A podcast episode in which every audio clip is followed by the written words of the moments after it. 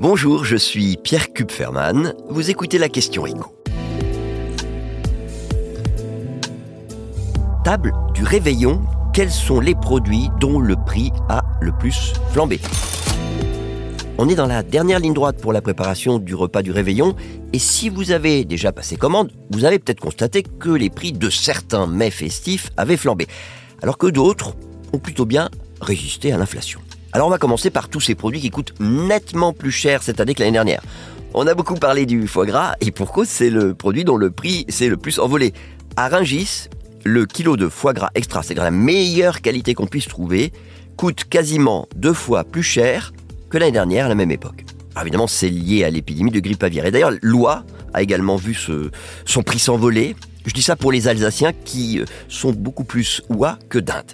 Mais même le grand classique sur la table du réveillon, la dinde, a vu son prix fortement augmenter cette année. Et si vous êtes plus poisson, bah, il va falloir casser votre tirelire. Hein. puisque le turbo sauvage, qui est un petit peu le gros poisson qui convient bien euh, à une belle tablée, bah, il coûte 55% de plus qu'il y a un an.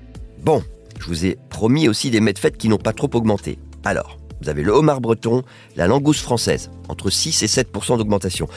Il y a la poularde AOC, dont le prix a augmenté de 9%, mais en fait cette hausse, on peut la qualifier de raisonnable parce qu'en fait quand on regarde les cours sur plusieurs années à, à Rungis, ben on voit qu'elle coûte aujourd'hui pas plus cher qu'à la fin décembre 2019. Alors pas plus cher, ça ne veut pas dire bon marché, attention, hein. une, belle poularde de Bresse chez le boucher, ça coûte selon le poids hein, entre 75 et 100 euros. Mais finalement, euh, ce qu'on peut dire, c'est que si on met de côté le foie gras, les produits alimentaires festifs qui résistent le mieux à l'inflation, ben, ce sont ceux qui se vendaient déjà très cher les années précédentes. On voit très bien avec les fruits de mer. Les coquilles Saint-Jacques, françaises, pas congelées, sont au même prix que l'année dernière. Et même pour les huîtres ou les oursins, on reste sur des niveaux d'augmentation assez modérés. Donc cette année, on va se le dire comme ça, hein, il vaut mieux oublier le foie gras pour privilégier le plateau de fruits de mer.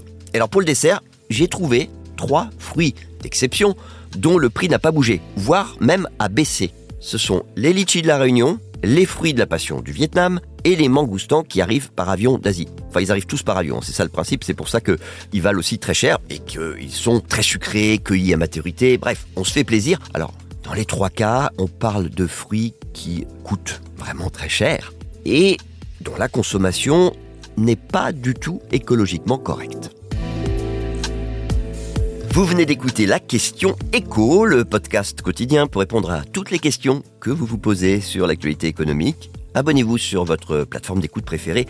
N'hésitez pas non plus à nous laisser 5 étoiles et un commentaire. À bientôt.